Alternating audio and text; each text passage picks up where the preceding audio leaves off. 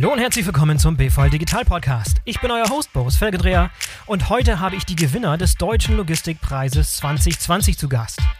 DM Drogeriemarkt wurde von der Bundesvereinigung Logistik für das Projekt Integrativ Intelligent Automatisiert ausgezeichnet. DM ist heute Deutschlands umsatzstärkster Drogeriemarkt mit mehr als 41.000 Mitarbeitern. In den mehr als 2000 DM-Märkten, die es deutschlandweit gibt, kaufen täglich rund 2 Millionen Kunden ein. Das starke Wachstum des Unternehmens war auch der Beweggrund, dieses mehrjährige Projekt zu starten, das in diesem Jahr die Fachjury des Deutschen Logistikpreises überzeugen konnte. Ich habe den Kern des Gewinnerteams ganz kurz im DM-Verteilzentrum in Wustermark außerhalb von Berlin besuchen dürfen. Herausgekommen ist dieses knackige, kurze und hoffentlich kurzweilige Gespräch mit Christian Brody, Geschäftsführer Logistik, Dr. Michael Sternbeck, verantwortlich für das Logistikmanagement Filiale, und Katrin Stiemer, der Leiterin des sehr beeindruckenden neuen Verteilzentrums Wustermark. Ich wünsche euch viel Spaß beim Zuhören. Hallo und herzlich willkommen zum BVL Digital Podcast. Ich stehe hier in Wustermark vor den Toren von Berlin und sitze zusammen mit dem Team, das gerade den Deutschen Logistikpreis 2020 gewonnen hat. Erstmal herzlichen Glückwunsch, Michael, du sitzt direkt neben mir, mit Abstand natürlich, Corona-bedingter Abstand.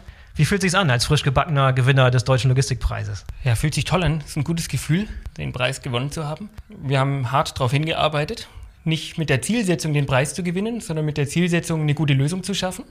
Und dass die jetzt im Endeffekt preiswürdig ist und ausgezeichnet wurde mit dem Preis. Das erfreut uns sehr, macht uns auch ein bisschen stolz. Ihr habt die anderen äh, Teilnehmer gesehen, die anderen Finalisten. Wart ihr überrascht, dass ihr gewonnen habt? Kam es als große Überraschung oder habt ihr euch ausgemalt, dass ihr die Gewinner sein konntet? Nein, also wir haben nicht damit gerechnet äh, zu gewinnen. Wir kannten die Wettbewerber bis zuletzt nicht.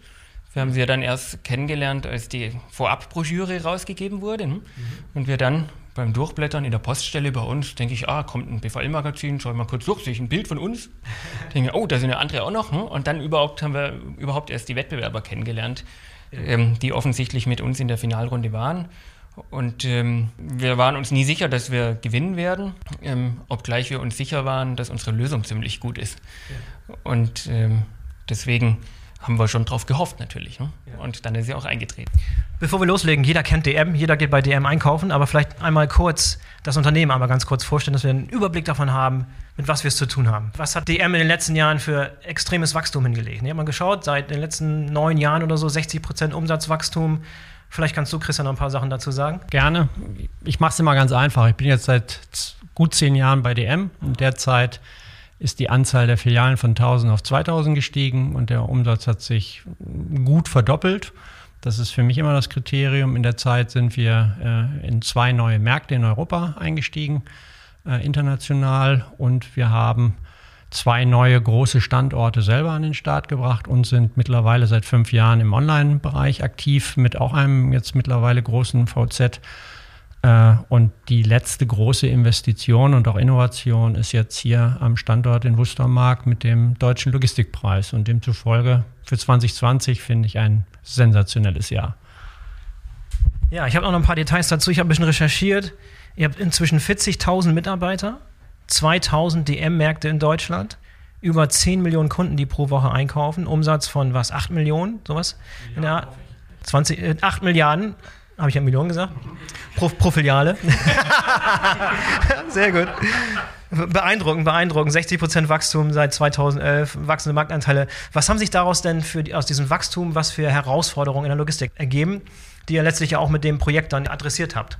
Michael, vielleicht du? Na, zum einen äh, ist natürlich mit dem Wachstum unmittelbar verbunden, dass auch Kapazitätswachstum notwendig war, was letztlich mit die Entscheidung war dann auch für Wustermark. Die Frage, mit dem, die wir uns intensiv gestellt haben, ist, wie wollen wir denn die Kapazitäten aufbauen, in welchen Bereichen? Wir haben also Verteilzentren auf unterschiedlichen Zentralisierungs-, Regionalisierungsstufen. Es war nicht von Anfang an klar, dass es so ein Verteilzentrum werden wird, wie wir auch in Waghäusel und in, und in Weilerswist haben, ähm, nämlich ein Verteilzentrum auf der mittleren Stufe für Kartonware. Ja, und ähm, das war letztlich äh, die wesentliche Herausforderung und ähm, für uns war immer wichtig, ähm, die Kapazitäten aufzubauen, aber nicht einfach nur nach Schema F, repetitiv sozusagen immer das Gleiche zu tun, sondern auch qualitativ zu wachsen und die Kapazitäten qualitativ hochwertig aufzubauen. Und deswegen haben wir diese neue Technologie hier, ähm, die letztendlich jetzt den Preis äh, gewonnen hat. Das Kernthema des Programms, was ich gestern so mitgenommen habe, ist dieser digitale Zwilling. Wer möchte darüber gerne sprechen? Michael, möchtest du was sagen über den digitalen Zwilling? Erklär mir den mal bitte. Ja, der digitale Zwilling ist im Prinzip das digitale Abbild der DM-Märkte. Das heißt, ähm, wir bilden die DM-Märkte digital ab im Hinblick auf ihre Regalinfrastruktur, ähm, wie die Regale angeordnet sind, auch im 3D. Man kann durchnavigieren durch so eine Filiale. Und die Kolleginnen und Kollegen in den Filialen helfen uns insofern, als sie sagen, welche Artikel beziehungsweise welche Layout-Bausteine nennen wir das äh, DM intern, auf welchen Regalmetern de facto verortet sind. Ähm, Im Moment machen wir das händisch mit dem Smartphone, muss man sozusagen einmal initial zuordnen. Ähm, dauert initial mal ein bisschen ähm, und das ist dann der informatorische Input, den wir dann übernehmen, letztendlich in die Lagerverwaltungssysteme, beziehungsweise in das eine Lagerverwaltungssystem hier in Wustermark und bauen dann basierend darauf letztendlich die Paletten filialindividuell. Ne?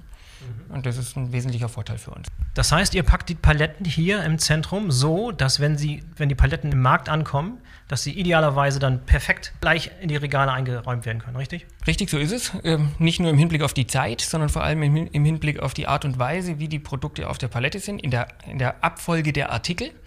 So wie sie hier gepackt werden, ist dann genau die Abfolge, und zwar nicht quer durch den Laden, sondern lokal in, in der Filiale dann sozusagen in engem äh, Radius, wo die, wo die Produkte dann wieder in die Regale verräumt werden. Mit welchen KPIs messt ihr da, wie erfolgreich das Ganze war? Was hat das Ganze eingespart an Zeit zum Beispiel, Aufwand äh, in den Filialen? Da, da habt ihr einiges an Effizienzgewinnen sicherlich gehabt in der Filiallogistik. Kann man das messen? Ja, das können wir messen. Wir kennen unterschiedliche Verräumstrategien, die in den Filialen angewendet werden. Und wir kennen ja dann jetzt aus unseren Systemen raus, wissen wir genau, welcher Artikel ist auf welcher Palette. Das heißt, wir können jetzt ähm, im Hinblick auf die individuelle Filiale auch tatsächlich überprüfen, wie sich dann die Laufwege in der Filiale entsprechend ihrer Verräumstrategie entwickelt haben.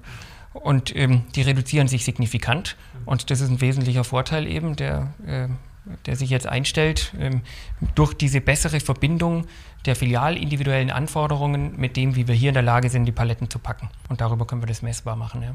Dann lass uns mal darüber sprechen, äh, was ihr hier selber im VZ gemacht habt. Das ist ja auch Teil des, des äh, Programms gewesen, Teil des Projekts, wofür ihr den Preis gewonnen habt. Was sind im Wesentlichen die Elemente, die ihr hier gemacht habt vor Ort im VZ? Ja, ich glaube, das grundlegendste Element ist, dass bei uns die Ware zur Person geht und nicht so, wie es klassischerweise ist, normalerweise die Person, der Kommissionierer zur Ware geht.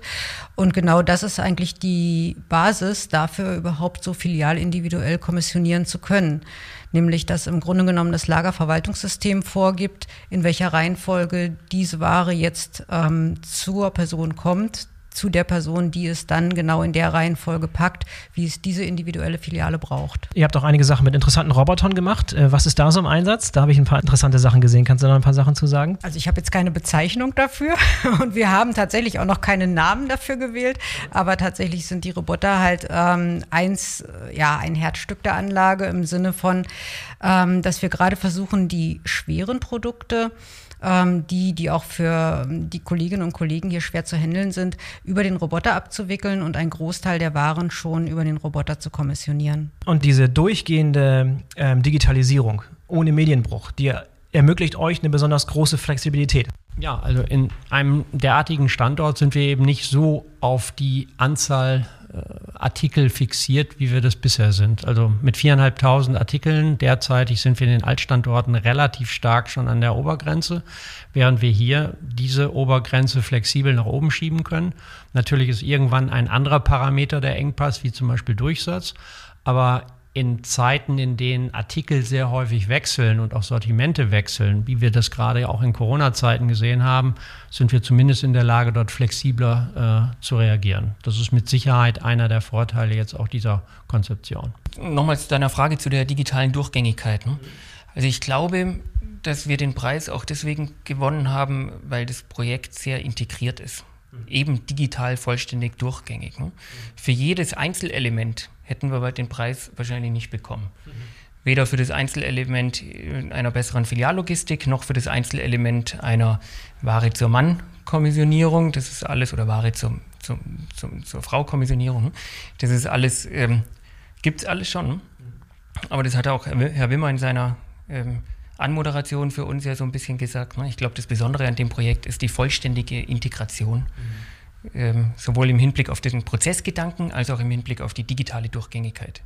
Mich würde nochmal interessieren, die Historie des Projekts, wie das Ganze angefangen hat, wie die Idee entstand, wann ihr entschieden habt, am Preis teilzunehmen zum Beispiel. Wer möchte da gerne was zu sagen? Christian, Thema für dich? Zumindest kann ich mal den Anfang machen. Ich glaube nicht, dass ich die Geschichte zu Ende erzählen kann, aber durch die Verwerfungen damals auch im Rahmen der Schlecker-Insolvenz sind wir wirklich an Kapazitätsgrenzen gestoßen und wir mussten uns dann mit der Frage beschäftigen, wie wir unser Netzwerk neu erweitern und kapazitiv äh, aufbauen.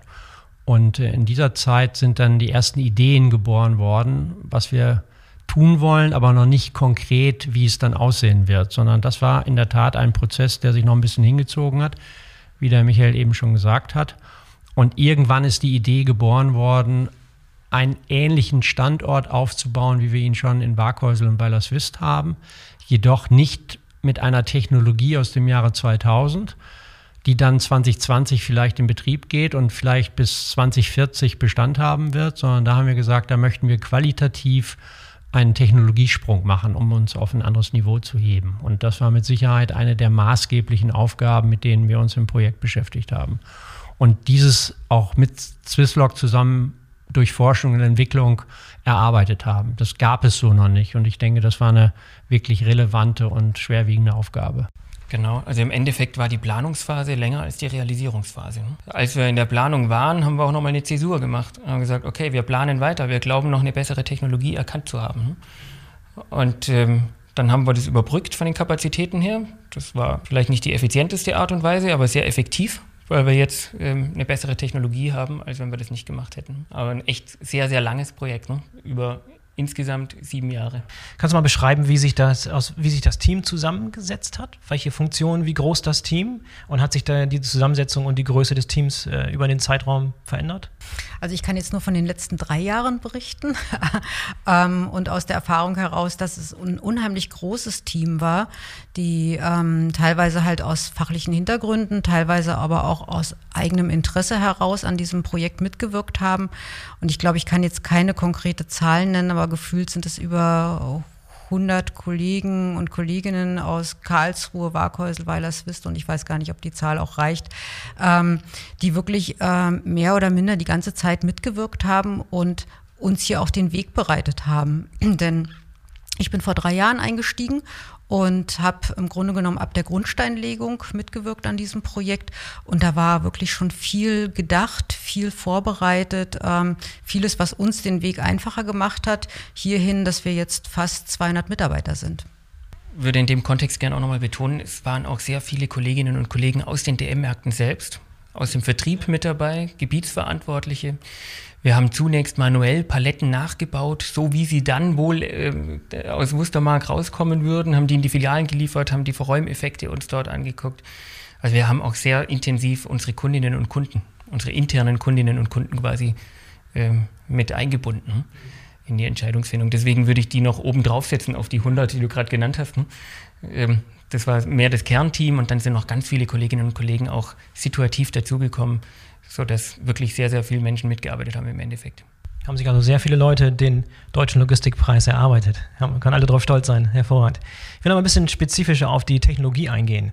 Was davon, was an diesem Projekt ist, ist proprietär, was ihr einfach nur für euch selber hier gebaut habt, beziehungsweise, oder was ist davon von der Stange? Was kann man auch so nachbauen? Was könnte die Konkurrenz nachbauen zum Beispiel? Und was ist davon ist wirklich äh, ja, proprietär gebaut? Also in meinen Augen ist das Proprietäre weniger das, was man bauen kann physisch, als das, was sozusagen unsere Art der Zusammenarbeit auch ausmacht. Ne? Ähm, die Art und Weise, wie wir zusammengearbeitet haben, intern wie extern, also mit unseren internen Kolleginnen und Kollegen, aber auch mit den externen Partnern, die uns begleitet haben, Siemens Digital Logistics und Swisslog vor allen Dingen. Das ist, glaube ich, schon recht besonders. Ich glaube nicht, dass es leicht imitierbar ist ne? im Vergleich zu irgendwelchem physischen Anlagenbau. Nichtsdestotrotz, der digitale Zwilling ist eine Eigenentwicklung in der Filiale, ähm, angedockt an das CAD-Ladenplanungssystem und auch das Lagerverwaltungssystem hat einige äh, gecustomized Elemente. Ne? Würde ich ziemlich ähnlich sehen. Ich glaube, dass äh, große Konzepte oder große Lösungen relativ einfach zu 80 bis 85 Prozent kopierbar sind. Und dann wird es spannend, weil dann liegt wirklich der, der Zauber im Detail. äh, auch in der gerade schon erwähnten Integration, wie gut die einzelnen Bausteine dann zusammenwirken. Und das finde ich ist nicht mehr so trivial. Äh, ansonsten lässt sich das alles irgendwann natürlich äh, kopieren und ich glaube, dass man dann auch nur eine gewisse Zeit einen Vorsprung hat mit solchen Lösungen. Äh, aber in der Tat, die große Kunst ist, diese verschiedenen Bausteine in einer so großen Unternehmung irgendwann so funktional zusammenzusetzen, wie uns das in diesem großen Projekt über die sieben Jahre jetzt gelungen ist. Und bei jedem großen Projekt, vor allem das viele Leute beinhaltet und sieben Jahre gedauert hat, gibt es sicherlich auch eine, einige bekannte Rückfälle, Rückschläge, irgendwelche Enttäuschungen. Rückblickend, Gibt es da was, was ihr, was ihr teilen könnt, wo ihr gedacht habt, Mensch, das funktioniert doch nicht so oder ein, Rückschlag, den man im, im Nachhinein nochmal betrachten könnte? Also ein Thema auf jeden Fall. Wir haben Probebohrungen hier im Grundstück gemacht und waren uns sicher, dass wir fast auf Fels bauen. Und dann haben wir viel Torf gefunden, was für eine Grundsteinlegung und für eine Platte eines Hochregallagers, würde ich mal sagen, nicht trivial ist. Das wäre eins, was mir einfällt. Ja, Michael, sicherlich noch einige technische Sachen zusätzliche? Ich wollte nur ergänzen, das Stein, das waren ähm, ähm, römische Bauwerke, ne? die wir da, äh, freilegen mussten, beziehungsweise einbetonieren mussten auf äh, konservierende Art und Weise.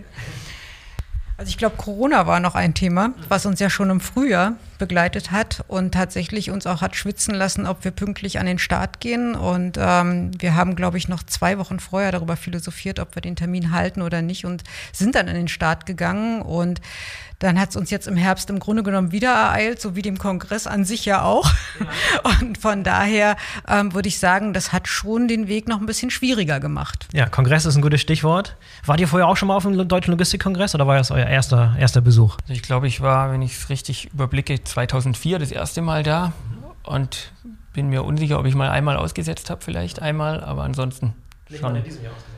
Naja, nicht mal genau als einer der wenigen, was jetzt natürlich nur mit dem Preis zusammenhing. Insofern war das natürlich für uns anders äh, als für die meisten anderen ähm, Teilnehmerinnen und Teilnehmer beim Kongress. Ne? Aber generell von DM waren wir schon sehr regelmäßig immer vertreten. Also der Michael ist bestimmt ein Heavy User, was den Kongress angeht. Äh, ich hatte immer das Problem, dass wir parallel unsere Pressekonferenz haben und äh, dann habe ich es mal eine Zeit lang hingekriegt, dann mir die Pressekonferenz in Berlin zu legen und dann war das hervorragend kombinierbar, aber in dem Augenblick, in dem das an einem anderen Standort ist, war das ein bisschen schwieriger. Trotzdem ist es jetzt gelungen, die Pressekonferenz zu verlegen, sodass wir zukünftig in der Lage sind, dem Logistikkongress zu horchen. Und wenn man jetzt mal so die Zukunft blickt, was habt ihr jetzt für große Ziele? Jetzt habt ihr einen großen Meilenstein erreicht, Deutschen Logistikpreis gewonnen. Was habt ihr euch als nächstes vorgenommen? Gibt es schon Planung, was das nächste große Projekt ist, was ihr angehen wollt? Ich habe leider meine Glaskugel vergessen. Die liegt bei mir zu Hause im Büro und äh, deshalb kann ich jetzt in diesem Podcast nicht über die ganz großen Dinge der Zukunft berichten. Äh, aber ein weiteres großes Projekt, was wir derzeitig äh, zusammen mit Loxess, dem dritten im letzten Jahr, äh, kreieren, ist das neue Verteilzentrum für Online. Und dort sind wir derzeitig mitten in der, in der Planungsphase und in der Bauphase. Und ich denke, das wird irgendwann 2021 äh, an den Start gehen. Und das ist derzeitig ganz klar einer unserer Hauptschwerpunkte. Neben einigen anderen. Aber wenn du Hardcore-Logistik ansprichst, dann ist das mit Sicherheit eines, was man nennen muss. Ansonsten haben wir uns ja in dem Projekt, für, den wir jetzt, für, für das wir jetzt den Preis gewonnen haben, ich sage mal, nicht nur systemisch entwickelt, sondern auch im Denken vieler Kolleginnen und Kollegen, wie wir das Ganze realisiert haben mit viel analytischem Denken, integrativem Denken, Zusammenbringen einzelner Teilsysteme in der Supply Chain. Und das ist so etabliert, das kannst du jetzt ja gar nicht stoppen, das Denken. Es geht ja weiter. Was wäre denn so die logische Konsequenz, wie man dieses Projekt noch, jetzt noch weiterentwickeln könnte? Was wären so die nächsten Next Steps, die natürlicherweise da so jetzt so passen würden? Wie könnte man das noch weiter aufbauen? Also wenn ich mal für die Filiale spreche, für den digitalen Zwilling, dann haben wir den nicht nur aufgebaut, um Informationen für die Lagerverwaltungssysteme zu haben, um die Paletten zu bauen, sondern andere Anwendungen können genauso drauf aufsetzen. Ich denke zum Beispiel an das Picken in der Filiale für unsere Online-Konsumenten, äh, Expressbereitstellung innerhalb von wenigen Stunden und da denken wir weiter in diese Richtung. Ja. Nur zum Verständnis, wie groß ist momentan euer Online-Anteil im Vergleich zum, zum stationären Verkauf? Klein. Klein und stark wachsend. Wir haben heute im Kongress was von exponentiellen Wachstumskurven gehört und äh, ich denke, äh, wir sind ja erst vor fünf Jahren äh, gestartet und äh, dafür hat es jetzt mittlerweile einen so großen Schub bekommen, dass wir jetzt das dritte Mal umziehen, logistisch umziehen Und das zeigt einfach, welche Dynamik da drin ist. Ne? Aber äh, derzeitig auch schwer einzuordnen aufgrund dieser ganzen Corona-Thematiken. Ich glaube, ohne diese Dynamik äh, über diese Pandemie hätte sich das äh, weniger äh, dynamisch entwickelt. Also da muss man einfach sagen, das ist ein, ein Treibsatz für dieses Geschäftsmodell.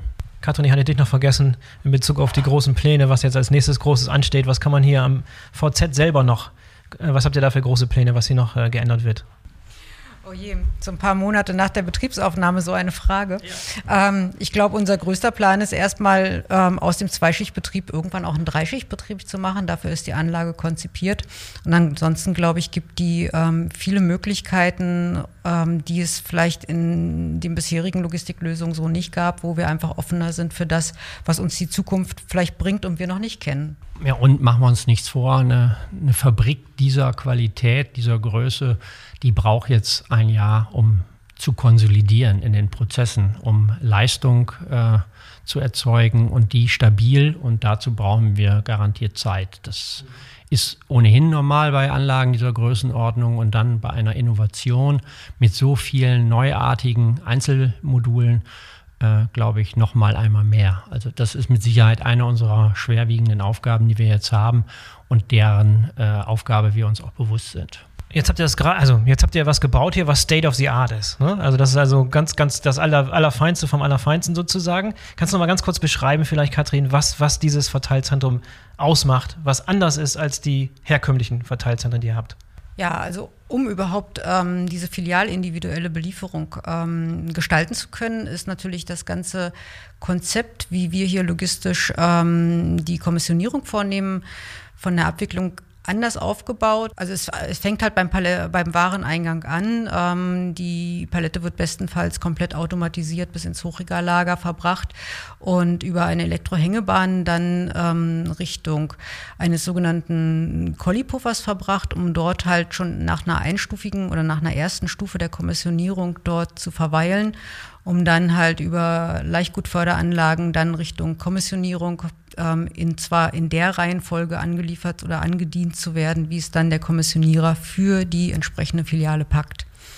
Und ähm, nochmal zu der Frage, ähm, was die großen Herausforderungen sind. Ich glaube, eine große Herausforderung ist einfach die, wenn man State of the Art ist, dann und hier neu auf der grünen Wiese entsteht, dann braucht es auch Mitarbeiter, die vom Wissen her State of the Art sind. Und ähm, das ist halt das Spannende, weil diese Anlage gibt es so noch nirgendwo, ähm, vielleicht in Einzelkomponenten, aber nicht in diesem Zusammenspiel. Das heißt, ähm, wir haben halt auch viele Mitarbeiter hier sehr frühzeitig eingestellt, um ihnen und uns die Möglichkeit zu geben, an der Anlage zu lernen und mit der Anlage zu wachsen. Und ähm, das ist uns, denke ich mal, ziemlich gut gelungen. Und ähm, vor allen Dingen, wenn man hier so ganz frisch am Standort ist und auch ähm, am Anfang vielleicht keiner so richtig das, ähm, das Unternehmen hier vor Ort kennt, weil bis auf dass wir kunterbunt hier auf der grünen Wiese entstanden sind, steht ähm, bei uns zumindest im Moment noch nicht DM dran.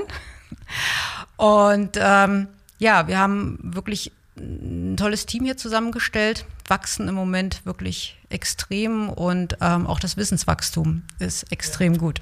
Aber nochmal, Boris, zurückzukommen auf deine Frage, was anders ist als in den Verteilzentren. Manche Sachen sind auch gleich wie in den anderen Verteilzentren. Ich denke zum Beispiel an die, an die Farbgestaltung innerhalb des äh, Lagers, ne, die ihresgleichen sucht. Ich habe zumindest wenig andere Unternehmen gesehen oder wenig andere Lagerhäuser gesehen, die so bunt ausgestaltet sind wie bei uns. Ne? Nicht nur außen, sondern auch innen. Nicht nur außen, sondern auch innen, genau. Tageslicht durchflutet, wo immer es möglich ist, ne? um die Arbeitsatmosphäre entsprechend zu gestalten. Ich glaube, das ist was, das zeichnet alle unsere Verteilzentren entsprechend aus. Ne? Christian, warum habt ihr euch überhaupt für diesen Standort entschieden? Was waren da die, die Kriterien, die letztlich den Ausschlag gegeben haben für Wustermark? Ja, also wenn wir unsere deutschen Kunden uns angucken, dann äh, haben wir es mit dem Halbmond zu tun, der sich über Hamburg, Ruhrgebiet, Rheinland, Frankfurt, Stuttgart nach München zieht. Das ist der Halbmond. Und dann gibt es zu dem Halbmond immer noch einen Stern. Das ist Berlin. Und deshalb ging es um die Frage, wo irgendwo in der Nähe des Sterns äh, bauen wir einen Standort auf, nachdem wir mittlerweile auch in den neuen Bundesländern und Richtung Norden stärker expandiert sind. Und dann war es eine Frage von, wo finden wir das richtig gute Grundstück für uns. So, ich gucke ich guck auf die Uhr. Ich weiß, dass wir, dass wir wie auf heißen Kohlen hier sitzen. Ich fand es hervorragend, dass ihr noch die Zeit genommen habt, dass wir es noch irgendwie hingekriegt haben, uns persönlich zu sehen, auch in dieser schweren Zeit. mit, aus, mit Hygienevorschriften und allem drum und dran. Wir haben es hinbekommen. Vielen Dank, dass ihr dabei wart. Ähm, herzlichen Glückwunsch nochmal zum Gewinn des Deutschen Logistikpreises. Könnt ihr ganz stolz drauf sein. Ich kenne den, Letz-, den, den Gewinner des letzten Jahres sehr gut. Marco Prügelmeier, der mit BMW gewonnen hat. Lässt euch grüßen. und äh, ja, und ähm, ja, gute Heimreise und nochmal danke, dass ihr dabei wart. Danke dir. Danke dir. Ganz herzlichen Dank. Dankeschön. So, das war die BVL Digital Podcast Episode mit DM, den Gewinner des Deutschen Logistikpreises 2020. Wenn es euch gefallen hat, würden wir uns über eine positive Rezension oder Bewertung von euch auf der Plattform eurer Wahl freuen. Und denkt dran, den BVL Digital Podcast zu abonnieren, damit ihr keine der kommenden Folgen verpasst. Bis zum nächsten Mal, euer Boris Felgendreher.